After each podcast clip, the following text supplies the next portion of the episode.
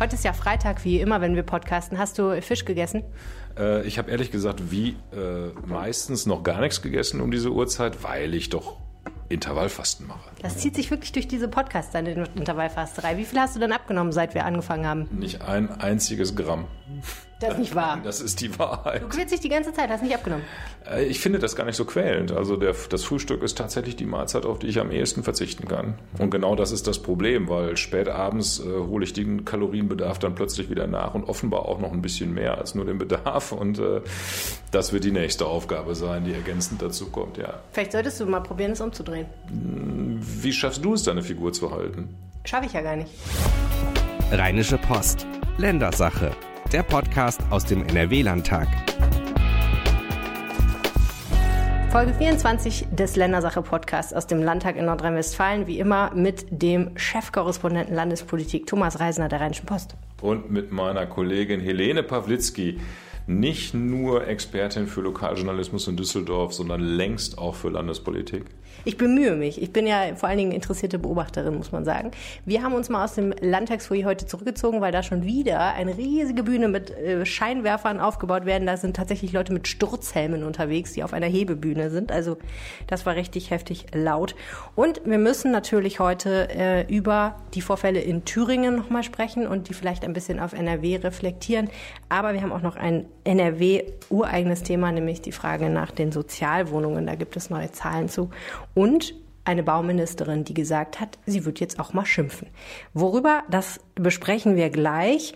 Kommen wir zuerst zu der Causa in Thüringen und der Frage, wie sieht's eigentlich in Nordrhein-Westfalen aus? Auch hier sitzt ja die AfD im Landtag und wie wir jetzt in Thüringen gelernt haben, Thomas, ist ja wirklich es nicht ganz trivial, wie andere Parteien mit der AfD umgehen. Ne? Ja, das ist äh, das, was man jetzt in Thüringen beobachten kann. Eigentlich äh, ist das strukturelle Ergebnis dieser schwierigen Entwicklung in Thüringen ja vorhersehbar gewesen. Die AfD, eine demokratisch gewählte Partei, ist mächtig. Und die bisherige Strategie, die einfach nur auszugrenzen, zu ignorieren äh, und zu hoffen, dass der Spuk möglichst bald äh, schadlos vorbei ist, äh, geht nicht auf. Die AfD mischt mit. Die meisten beklagen das, aber das reicht nicht. Man muss irgendwie damit umgehen. Und wir haben in Thüringen gesehen, wie gefährlich das ist, wenn man dafür für den richtigen Umgang mit der AfD kein Konzept hat. Das ist jetzt eine interessante Frage. Gibt es eigentlich bei den anderen Fraktionen im NRW-Landtag ein Konzept? Wir können ja mal anfangen mit dem Ministerpräsidenten vielleicht. Als Regierungschef hat der sich geäußert zu Thüringen, hat gesagt, erstens, wir brauchen jetzt keinen innerparteilichen Machtkampf in der CDU. Wir müssen erstmal das generelle Problem lösen. Und wenig überraschend, zumindest ist das jetzt Stand an diesem Freitag, wir wollen keine Neuwahlen, sonst wird die AfD eventuell noch stärker. Er hat auch gesagt, dass die CDU eine glasklare Abgrenzung zur AfD hat und Zitat, Herr Höcke ist ein Nazi. Damit wollte er sagen, dass die AfD eben eine Partei ist, die wirklich auch keinen Einfluss haben sollte auf Regierungsverantwortung, auch nicht in Thüringen. Er sagt, dieser Fehler in Thüringen muss korrigiert werden. Er hat von einem Desaster gesprochen, also recht klare Worte gewählt. Jetzt ist es natürlich wohl feil, muss man sagen als Regierungschef in Nordrhein-Westfalen, wo die AfD zwar im Landtag sitzt, aber jetzt nicht äh, in einer Stärke, beziehungsweise die anderen Fraktionen haben eine Stärke, die ihnen eben äh, komfortabel erlaubt, eine Regierung zu bilden. Es ist natürlich wohl feil, nach Thüringen rüber zu gucken und zu sagen, was machen die denn da drüben? Ne? Mhm. Das war der, der parteiübergreifende Reflex hier in, in Düsseldorf auf den Schlamassel in Thüringen. Äh, die Brandmauern wurden sehr schnell hochgezogen. Äh, auch die FDP, äh, der stellvertretende Ministerpräsident Herr Stamp, hat unmittelbar nach dem Ereignis den Rücktritt gefordert des dortigen Ministerpräsidenten, der ja da mit Unterstützung der AfD an die Macht zu kommen drohte. Ähm, in der CDU war es dasselbe. Also da ähm, hat dann plötzlich der Zusammenhalt der demokratischen Parteien äh, gegenüber der AfD ähm, funktioniert. Aber es ist so, wie du es sagst. Ne? Thüringen ist weit weg. Ähm, da lässt sich's leicht reden. Ähm, der Umgang mit der AfD hier in Düsseldorf ist meines Erachtens auch noch nicht von irgendeiner Strategie oder so geprägt. Also hier, auch hier in Düsseldorf äh, beschränken sich die anderen Parteien bislang noch damit, die AfD auszugrenzen. Das sagen die auch ganz klar. Die AfD kann vorschlagen, was sie will. Mit der AfD gibt es niemals eine Kooperation. Ich will das gar nicht kritisieren. Äh, aber es ist keine besonders stabile und auch keine besonders ähm, durchdachte Strategie. Ist nicht besonders raffiniert, ne? Nein, weil die AfD sich einen Jux daraus macht, ähm, in schöner Regelmäßigkeit beantragen, die dann irgendwelche Gesetzesvorhaben, äh, die die anderen Parteien vorher nur mit anderen Worten auch schon mal beantragt haben und dann müssen die sich dazu verhalten. Also um es ganz konkret zu sagen, Tatsächlich ist es ja so, dass egal was die AfD für Gesetzesvorschläge einbringt, die anderen Parteien stimmen geschlossen dagegen. Genau. Und wie du gerade gesagt hast, es können auch Forderungen sein, die die Parteien eigentlich auch selber vertreten, wozu sie normalerweise dankbar Ja sagen würden. Das können sie dann und das tun sie dann einfach auch nicht mehr. Und wie du schon sagst, es ist natürlich ein Problem, weil du machst dich ja ein Stück weit auch politisch etwas unglaubwürdig, äh, ne? wenn du mit der Begründung, der politische Gegner, mit dem wollen wir nichts zu tun haben, trotzdem Vorhaben ablehnst, die du eigentlich aus pragmatischen Gründen ganz schön fändest. Sehen die denn diesen Widerspruch oder sagen die, das ist uns egal?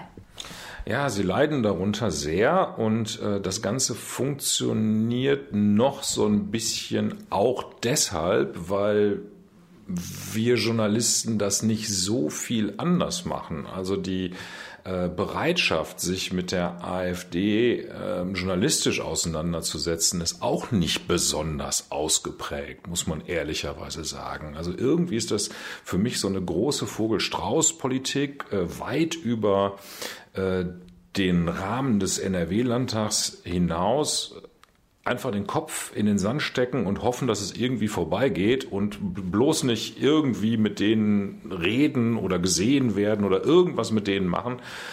Äh, das ist ehrlich gesagt einerseits konsequent und nachvollziehbar, aber andererseits offensichtlich nicht nachhaltig. Ja, wir können ja mal ganz kurz gucken, wer ist das eigentlich, der von der AfD im äh, Landtag sitzt. Also es sind, glaube ich, 13 Abgeordnete mittlerweile. Es waren mal mehr, aber es gibt einige, die die äh, AfD-Fraktion verlassen haben, weil sie die Partei verlassen haben. Äh, zwei Frauen, elf Männer, darunter Anwälte, Lehrer, Unternehmer, ein Buchhändler ist dabei. Also, ähm, ein, also jetzt nicht irgendwie eine Struktur, sondern so unterschiedliche ähm, Menschen, die da sitzen.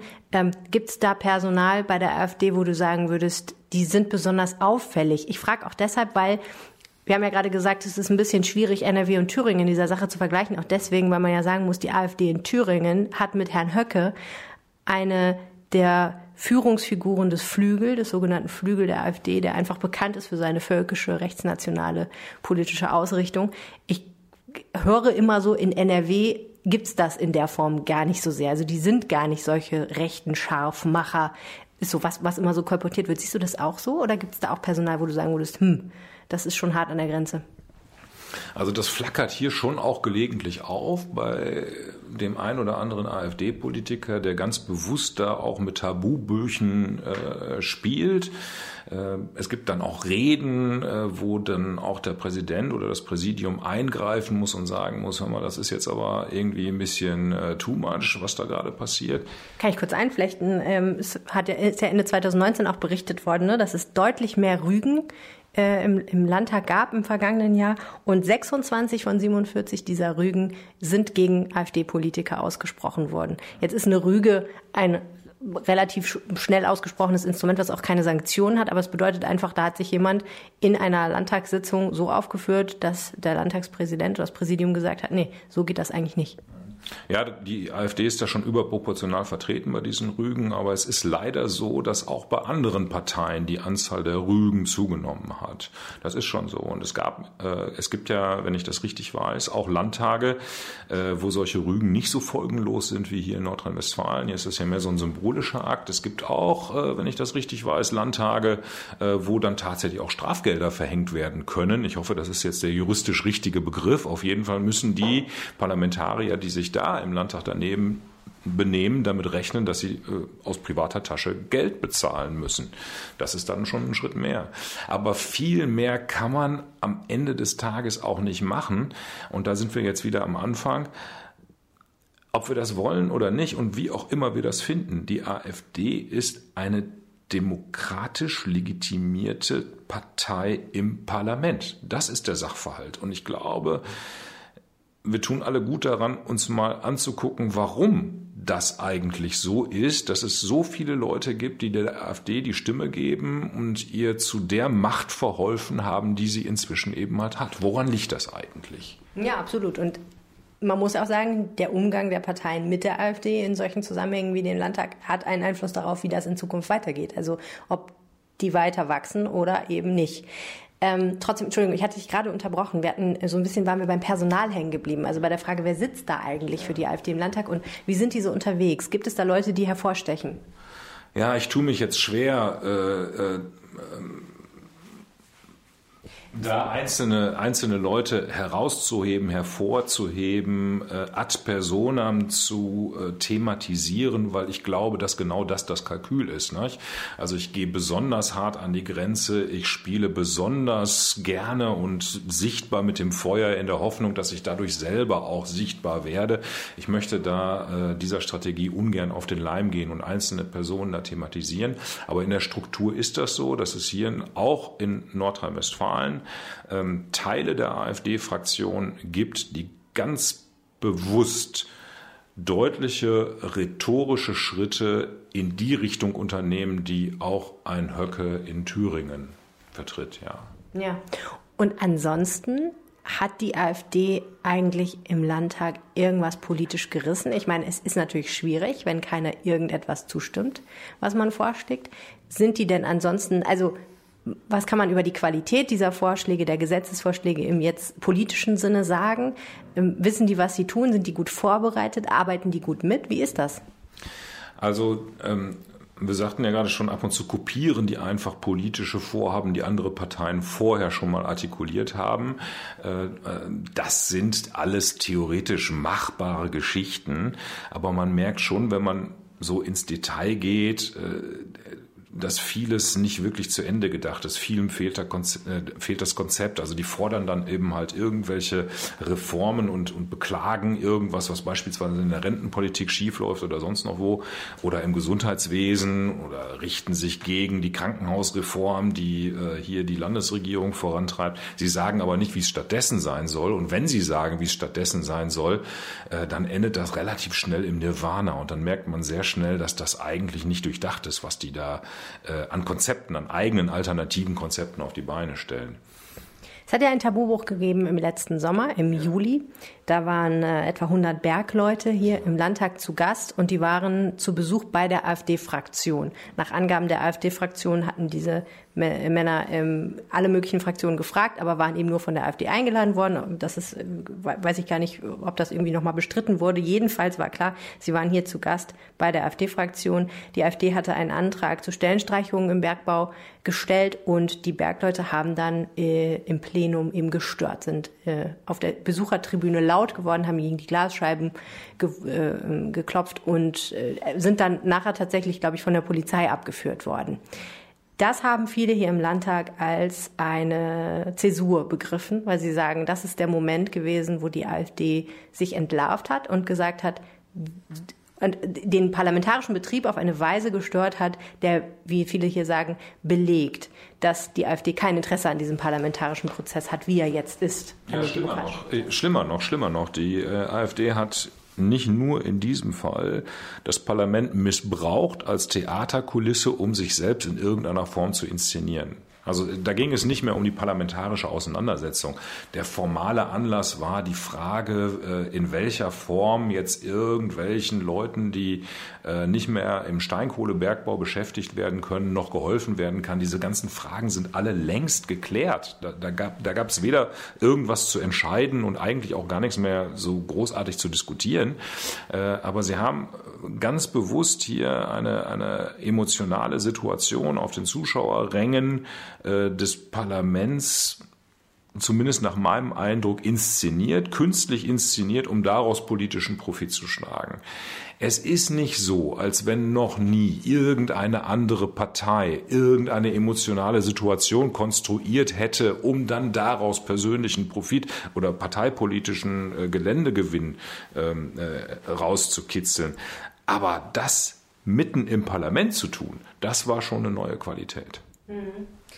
Und im Lichte dessen, da haben sich ja alle Parteien sehr, sehr schnell von distanziert, alle anderen Parteien. Ähm, die Frage bleibt aber trotzdem im Raum stehen. In Thüringen hat es einen Tabubruch gegeben, weil sich eben die anderen Parteien nicht komplett abgegrenzt haben von der AfD, sondern in eine politische Falle getappt sind. Man weiß nicht, ob wissentlich oder nicht. Aber jedenfalls die Unterstützung der AfD in Anspruch genommen haben, um, ja, ich sage jetzt mal, ein Machtkalkül durchzusetzen. Ne? Also der FDP-Politiker Kemmerling hat sich zum Ministerpräsidenten wählen lassen und hat in Kauf genommen, dass das mit den Stimmen der AfD passiert. Und das wird eben begriffen an vielen Stellen als ein Tabubuch im Sinne von, das wird niemals mit der AfD zusammenarbeiten, das ist hier zerbrochen in gewisser Weise. Ist es aus deiner Sicht denkbar, dass so eine Situation auch im Landtag Nordrhein-Westfalen auftritt? Also jetzt nicht mehr, ähm, jedenfalls nicht in dieser Form. Weil Thüringen, genau, also sozusagen hat stattgefunden und alle haben es verurteilt. Es hat stattgefunden und da ist so ziemlich alles schiefgegangen, äh, was nur hätte schiefgehen können. Und natürlich sind jetzt alle darauf vorbereitet und werden diese Fehler nicht nochmal machen.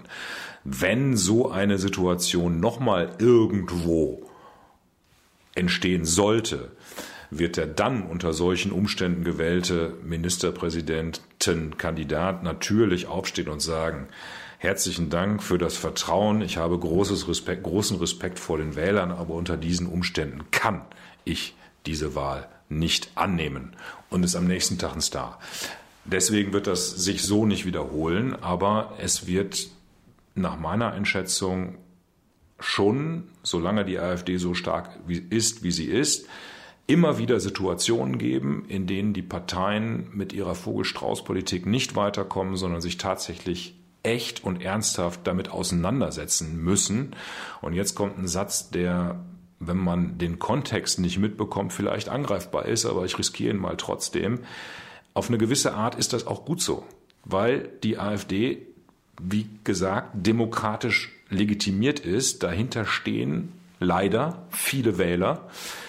Und das geht nicht, dass man das einfach wegignoriert das gehört zur parlamentarischen Demokratie dazu, dass man sich auch mit Positionen, mit denen man überhaupt nichts anfangen kann, die man vielleicht auch verabscheut, trotzdem auseinandersetzen muss. Nicht, weil diese Positionen so wertvoll sind oder das verdient hätten, aber weil dahinter einfach Wähler stehen. Und ich muss mich damit auseinandersetzen. Sonst nehme ich zumindest in einem Teilbereich die Demokratie als solches nicht mehr ernst. Das ist so vorgesehen. Eigentlich wäre das jetzt ein schönes Schlusswort, aber ich muss noch eine letzte Frage stellen. Wir haben ja angefangen mit äh, Armin Laschet, der klar gesagt hat, so wie in Thüringen würden wir das nie machen. In der CDU gibt es aber ja trotzdem Strömungen, die man jetzt hört, die sagen, na gut, aber andererseits finden wir die Linke, das habe ich heute Morgen im Deutschlandfunk gehört, äh, von einem äh, CDU-Politiker namens Alexander Mitsch, der in der Werteunion ist, also dem, einer konservativen äh, Ausrichtung der CDU. Andererseits finden wir die Linke genauso problematisch für die, wie die AfD. Das ist praktisch für uns, ich paraphrasiere, die Wahl zwischen Pest oder Cholera. Und deswegen äh, kann er verstehen, dass das so ausgegangen ist in Thüringen, wie es ausgegangen ist. Und äh, ne, er setzt das praktisch gleich, wo ich sagen muss, hm, also auch historisch betrachtet, man kann die Linke durchaus mit Fug und Recht äh, als immer noch als Nachfolgepartei der SED betrachten. Aber trotzdem ist es natürlich schwierig, wenn man äh, Herrn Höcke als Faschisten und als Nazi bezeichnen darf und äh, davon ausgehen muss, dass die AfD sich irgendwie da auch in dieser Tradition des Nationalsozialismus äh, irgendwie einreiht. Dann ist es natürlich schwierig. Und dann sind wir schnell bei einer Abwägung, was ist jetzt eigentlich schlimmer sozusagen. Gibt es in der CDU in NRW Strömungen, von denen du sagen würdest, auch bei denen wäre denkbar, dass sie ihre Haltung zur AfD früher oder später deutlich ändern? Gegenwärtig nicht. Gut, kurze Antwort. Damit haben wir das Thema erledigt. Sprechen wir über Sozialwohnungen. In Nordrhein-Westfalen, wissen wir alle, gibt es viele Städte, viele Ballungsräume und wir haben ein Riesenproblem, weil es zu wenig Wohnungen gibt. Und das führt dazu, dass die Wohnungen, die vorhanden sind, sehr, sehr teuer auf dem Markt sind. Das heißt, viele Leute können sich tatsächlich äh, an vielen Stellen die Wohnungen nicht mehr leisten, die sie gerne hätten. Ein Instrument, was den Markt dann irgendwie entlasten soll und an der Stelle dafür sorgen soll, dass diese knallharten Marktmechanismen nicht mehr zu so hohen Preisen führen, sind Sozialwohnungen. Thomas, was sind eigentlich genau Sozialwohnungen? Wie funktioniert das? Ähm, gibt es, glaube ich, schon so lange, wie es die Bundesrepublik gibt und wahrscheinlich gab es das davor auch schon, hieß vielleicht nur anders. Ähm, es gibt Menschen, die sich von ihrem Einkommen keine Wohnung leisten können. Hängt immer auch ein bisschen davon ab, wo die gerade leben. Ähm, und der Staat ermöglicht diesen Menschen trotzdem zu wohnen, indem er schlicht gehaltene, einfache Wohnungen in nicht allzu bester Lage mit Steuergeld subventioniert. Das heißt, wenn ich sage, ich will, ich bin Investor, ich möchte eine Immobilie bauen mit Wohnungen, dann werden mir zum Beispiel äh, günstige Kredite gegeben vom Staat, mir wird ja. geholfen, diese Wohnung zu bauen. Ich muss mich aber verpflichten dafür, die Mieten auch niedrig zu halten. Richtig. Du, äh, das hängt ein bisschen davon ab, wo das jetzt jeweils ist. Also die Sätze sind da jeweils unterschiedlich. Äh, und das ist aber auch nur befristet. Also nach, äh, ich glaube, zehn Jahren entfallen äh, diese Wohnungen dann aus der sogenannten Mietpreisbindung und der Investor kann damit machen, was er will im Rahmen der Gesetzgebung. Und genau das ist ja wohl der Haken, ne? weil, wie wir schon öfter berichtet haben bei der Rheinischen Post, immer mehr Sozialwohnungen fallen aus dieser Bindung. Und das bedeutet, dass wir jedes Jahr eigentlich Wohnungen verlieren, die so günstig auf dem Markt sind. Man kann mal ein Beispiel sagen, in Düsseldorf kriegt man äh, unter Umständen eine Sozialwohnung, wenn man so unter 52.000 Euro im Jahr verdient und zwei Kinder hat, für 6,80 Euro pro Quadratmeter. Und wer die Düsseldorfer Mietpreise kennt, weiß, das ist unter Umständen so ungefähr die Hälfte von dem, für den, zu dem manche gut ausgestattete Wohnungen in toller Lage angeboten werden. Also das ist schon ein deutlicher Rabatt. Das Bauministerium lässt gerade alles ausmessen. Wie viele Wohnungen haben wir, wie viele fehlen, wie viele Sozialwohnungen fehlen und wo. Äh, das wird noch ein paar Wochen dauern, dann sind die Zahlen auf dem Markt. Bis dahin müssen wir mit Schätzungen arbeiten und die meisten Experten sagen, Wahrscheinlich fehlen in Nordrhein-Westfalen zur Stunde 300.000 Wohnungen und 100.000 davon müssten Sozialwohnungen sein. Das wäre an sich ja schon blöd genug. Das Dumme ist, es werden viel zu wenig pro Jahr dazu gebaut. Also diese Quote aufzuholen wird sehr schwierig. 2019 sind äh, etwas über 8.500 neue Sozialwohnungen gebaut worden. Bewilligt worden. Bewilligt worden, also gefördert worden. Auf den Weg gebracht worden, kann man sagen. Genau. Äh, das waren weniger als im Vorjahr. Hm. Ja, und auch weniger als im Jahr davor. Also äh, faktisch geht äh, die Zahl der neu bewilligten Sozialwohnungen in Nordrhein-Westfalen seit drei Jahren zurück. Ja, so kann man natürlich das nicht so gut abbauen mit den 100.000. Also für die Größenordnung, du hast gerade die Zahl genannt, fürs vergangene Jahr 8.500 irgendwas. Das waren im Jahr 2001, wenn ich das noch richtig weiß, äh, über 30.000. Also nur mal so zur Größenordnung. Da ist schon die gefördert wurden. Die, die gefördert wurden, genau. Und da ist schon, da ist schon äh, was passiert. Also es ist nicht so, dass äh, der, dass der Bestand an Sozialwohnungen absolut äh, rückläufig ist, aber es werden viel weniger. Der Bedarf steigt ja auch rasant. Also äh, da gibt es ja verschiedene Entwicklungen, die sich gegenseitig potenzieren. Dieser zunehmende Trend zu Ein-Personen-Haushalten, äh, der einfach mehr Sozialwohnungen erfordert. Äh, glücklicherweise sind die Geburtenzahlen wieder steigend, auch hier in Nord Nordrhein-Westfalen. Äh, ähm, wir hatten verschiedene Flüchtlingswellen, die ebenfalls äh, billigen Wohnraumbedarf erzeugt haben. Also kommt einiges zusammen äh, und das, was da nachwächst an Sozialwohnungen, reicht bei weitem nicht aus. Zuständig für diese ganze Misere ist die CDU-Politikerin, nein, für die ganze Misere ist vielleicht falsch, auf jeden Fall für das Thema zuständig ist die CDU-Politikerin Ina Scharenbach als Bauministerin. Du hast sie in der vergangenen Folge ja interviewt. Da klang es schon ein bisschen an, dass sie nicht begeistert ist von dieser Entwicklung. Und jetzt hat sie es nochmal bekräftigt. Sie sieht vor allen Dingen die Kommunen in der Pflicht.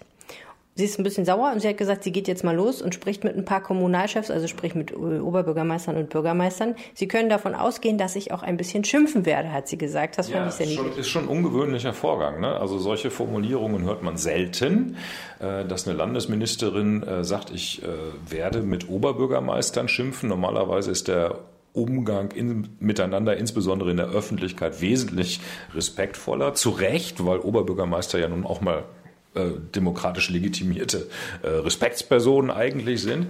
Aber offenbar ist der Groll der Ministerin inzwischen so groß, dass sie sich dazu genötigt sieht, öffentlich Schimpfe für Oberbürgermeister anzukündigen. Ja. Was ist denn genau Ihr Kritikpunkt? Dass die Kommunen selber nicht genug tun gegen den, nicht alle Kommunen, aber viele Kommunen, genau genommen sogar 111 Kommunen in Nordrhein-Westfalen von 396, die im letzten Jahr überhaupt keine Fördermittel in Anspruch genommen haben, äh, um sozialen äh, Wohnungsbau in ihren Städten anzukurbeln. Da gibt's unterschiedliche äh, Situationen von Kommune zu Kommune, aber es ist ein offenes Geheimnis, dass einige Bürgermeister in ihren Kommunen auch gar keinen sozialen Wohnungsbau wollen. Jedenfalls nicht in ausreichendem Umfang, weil sie sagen, das sind komische Leute, die da einziehen äh, und die wollen wir hier in der Stadt vielleicht gar nicht unbedingt haben. Das sagen die nicht offiziell, aber diese Haltung gibt es bei vielen Kommunalpolitikern, nicht bei dem Großteil, nicht bei allen, aber doch bei vielen. Und das ist schon eine, ähm, ja, nicht nur unsoziale, sondern auch ökonomisch naive Position, wie ich finde. Weil Sozialwohnungen, die Klientel hat sich völlig verändert. Äh, dadurch, dass die Mieten viel rasanter gestiegen sind als die Einkommen, äh, hat in Städten wie Düsseldorf oder Köln inzwischen jeder zweite Anspruch auf eine Sozialwohnung, wenn man es spitz auf Knopf rechnet, auch in Städten wie Neuss. Und äh, das sind nicht mehr die Ränder der Gesellschaft, die in Sozialwohnungen leben. Das sind auch Krankenschwestern, Polizeibeamte, die darauf angewiesen sind, weil sie eben halt nicht so viel verdienen, um sich sonst das Leben in, in Städten wie Düsseldorf oder Köln leisten zu können oder zu wollen. Und äh, das ist auch ein Standortnachteil, weil zum Beispiel hier am Uniklinikum Düsseldorf der Fachkräftemangel unter anderem auch darauf zurückzuführen ist, dass viele Krankenschwestern sagen, ja, ich würde schon ganz gerne bei euch anfangen oder Krankenpfleger, ich würde schon ganz gerne bei euch im Uniklinikum Düsseldorf arbeiten, aber ehrlich gesagt, wo soll ich denn da wohnen? Das, was da an Wohnungen verfügbar ist, das will ich mir nicht leisten und ich habe auch keine Lust, äh, jeden Morgen eine Stunde mit dem Auto oder mit dem öffentlichen Personennahverkehr zur Arbeit zu fahren. Ja, wirtschaftlich ist das eine naiv, das andere ist ja auch sozial naiv, ne? Ja. weil trotzdem müssen ja Leute irgendwo wohnen, ja. auch wenn sie wenig Geld haben. Ja. Und äh, also wenn es jetzt selbst wenn es jetzt die Ränder der Gesellschaft wären, äh, die gehen ja nicht weg, äh, die müssen ja irgendwo hin. Ne? Und im Endeffekt, äh, ja, muss man ja auch sagen, so ein Oberbürgermeister hat auch eine Verantwortung für jemanden, der vielleicht gerade keinen Job hat oder Rentner ist zum Beispiel. Da reden wir ja auch von, dass einfach mit einer kleinen Rente man sich nicht überall immer noch eine Wohnung leisten kann. Ein anderer Grund, den die Frau Scharrenbach immer wieder ins Feld führt, ist die Frage, wie gehen eigentlich Kommunen mit den Grundstücken um, die sie zu veräußern haben. Also sprich, wenn sie ein Grundstück haben, auf dem gebaut werden darf, verkaufen sie das an einen Investor. Wenn das sehr, sehr teuer verkauft wird, und Bauland ist ja tatsächlich sehr viel wert mittlerweile, dann ist das natürlich schwierig an der Stelle, günstig Wohnungen anzubieten. Ne? Also wenn man schon sehr, sehr viel Geld in das Grundstück alleine investiert hat, um das Recht da bauen zu dürfen. Ja, das ist eben Politik. Man muss das wollen. Ne? Und ich meine, dieses ökonomische Prinzip ist ja immer das Einfachste. Ich will das auch gar nicht äh, in Frage stellen. Das ist ja vernünftig, dass eine Kommune auch sich ökonomisch äh, orientiert. Und der erste Reflex ist natürlich, wir haben Bauland. Neues Bauland, das können wir verkaufen. Die Kommunen brauchen alle Geld die meisten haben auch nicht genug, um ihre Zwangsausgaben äh, äh, finanzieren zu können. Wunderbar, jetzt haben wir ein Baugebiet, das verkaufen wir so teuer wie möglich. Okay, ist zunächst mal kein Verbrechen. Finde ich als Steuerzahler gar nicht so blöd, wenn eine Kommune wirtschaftlich vorgeht. Aber Politik heißt eben halt, unterschiedliche Interessen auszubalancieren und es immer nur nach dem Gewinnmaximierungsprinzip auszurichten. Das ist eben halt keine Politik. Ich muss unterschiedliche Interessen gleichzeitig im Auge haben und irgendwo einen Kompromiss finden. Da gibt es dann so zum Beispiel in Kommunen, die da ein bisschen fortschrittlicher sind, da gibt es dann eben halt so Quotenregelungen. Ne? Die sagen dann eben halt, wir haben hier ein neues Baugebiet. Äh, Voraussetzung ist, dass 30 Prozent des Wohnraums, der da entsteht, Sozialwohnungen wird. Sowas zum Beispiel. Das sind so Instrumente, die Kommunen eben halt nutzen können oder eben halt auch nicht. Jetzt ist natürlich die Frage, was für eine Chance hat eigentlich Ina Scharrenbach, wenn sie jetzt mit den Oberbürgermeistern schimpft, tatsächlich was zu erreichen? Welche Hebel kann sie denn eigentlich ansetzen? Äh, wenig. Äh, es gilt äh, glücklicherweise das äh, Grundrecht der Kommunen auf Selbstverwaltung. Die dürfen sehr weitgehend machen, was sie wollen. Das ist auch richtig so. Die Kommune ist die wichtigste Schnittstelle zwischen Bürger und Staat. Äh, Kommunalpolitik ist für die meisten Bürger viel, viel wichtiger als Landespolitik. Und deswegen brauchen die auch diesen großen Entscheidungsfreiraum, den sie zum Glück haben. Was die Landesministerin machen kann, ist im Wesentlichen Geld bereitstellen, günstiges Geld bereitstellen, was sie auch nicht verschenken kann und auch nicht darf in unbegrenztem Umfang. Äh, aber genau dieses Instrument funktioniert im Augenblick nicht, weil günstige Kredite sind kein Trigger mehr für einen Investor. Günstige Kredite kriegst du im Moment an jeder Ecke und äh, das reicht als Motivation nicht mehr aus. Ist nicht so einfach für das Land dagegen zu steuern. Also mit anderen Worten, mal schauen, was Frau Scharrenbach erreicht, aber im Endeffekt liegt es ein bisschen an den Oberbürgermeistern, ob sie sich besinnen oder nicht. Äh, nicht nur, aber in großem Umfang, ja. Da kann man ja dann bei der Kommunalwahl im Herbst vielleicht äh, auch nochmal mit den Füßen abstimmen, so als Wähler. Ja, das stimmt. Ja. Okay. Jetzt müssen wir noch ein bisschen was in eigener Sache erzählen und es ist leider ein bisschen traurig, denn obwohl dieser Podcast natürlich äh, das Highlight deiner Arbeitswoche war, lieber Thomas, hat dich das nicht davon abgehalten, äh, einen anderen Job anzunehmen und die Rheinische Post sehr bald zu verlassen. Ja, das stimmt. Ich äh, übernehme eine neue berufliche Aufgabe, auf die ich mich auch sehr freue. Ich äh, darf demnächst das Presseamt meiner Heimatstadt leiten in Münster, äh, die für mich schönste Stadt in Nordrhein-Westfalen. Und ähm, da geht's äh, im März los und vorher habe ich noch ein bisschen Resturlaub und deswegen sprechen wir heute leider das letzte Mal in diesem Rahmen miteinander. Ja. Mir tut es natürlich für mich leid, aber noch mehr leid tut mir natürlich für die Hörer, die jetzt auf deine Analysen verzichten müssen. Das ist sehr, sehr traurig. Vielleicht eine gute Nachricht, es wird den äh, Ländersache-Podcast weitergeben. Wir machen jetzt eine kleine Pause, in der wir uns ein bisschen neu sortieren und neu organisieren. Wenn es irgendwas Breaking, riesengroßes auf Landesebene gibt, dann werdet ihr natürlich wieder von uns hören und wir sind dann in eurem Feed unterwegs. Ansonsten machen wir aber sehr bald in ein paar Wochen weiter. Ich bleibe trotzdem dabei, in Zukunft allerdings als Hörer. Das finde ich gut. Ein neuer Abonnent. Yay! Wenn ihr diesen Podcast gehört habt und er hat euch gefallen, dann abonniert ihn bitte und lasst uns ein paar Sterne zur Bewertung da, vielleicht auch einen Satz. Und wenn ihr uns was sagen wollt, dann schreibt uns eine Mail an ländersache.rheinische-post.de. Das kommt dann bei mir an und ich kann das dann beantworten. Alles Gute. Macht's gut. Ciao. Mehr bei uns im Netz www.rp-online.de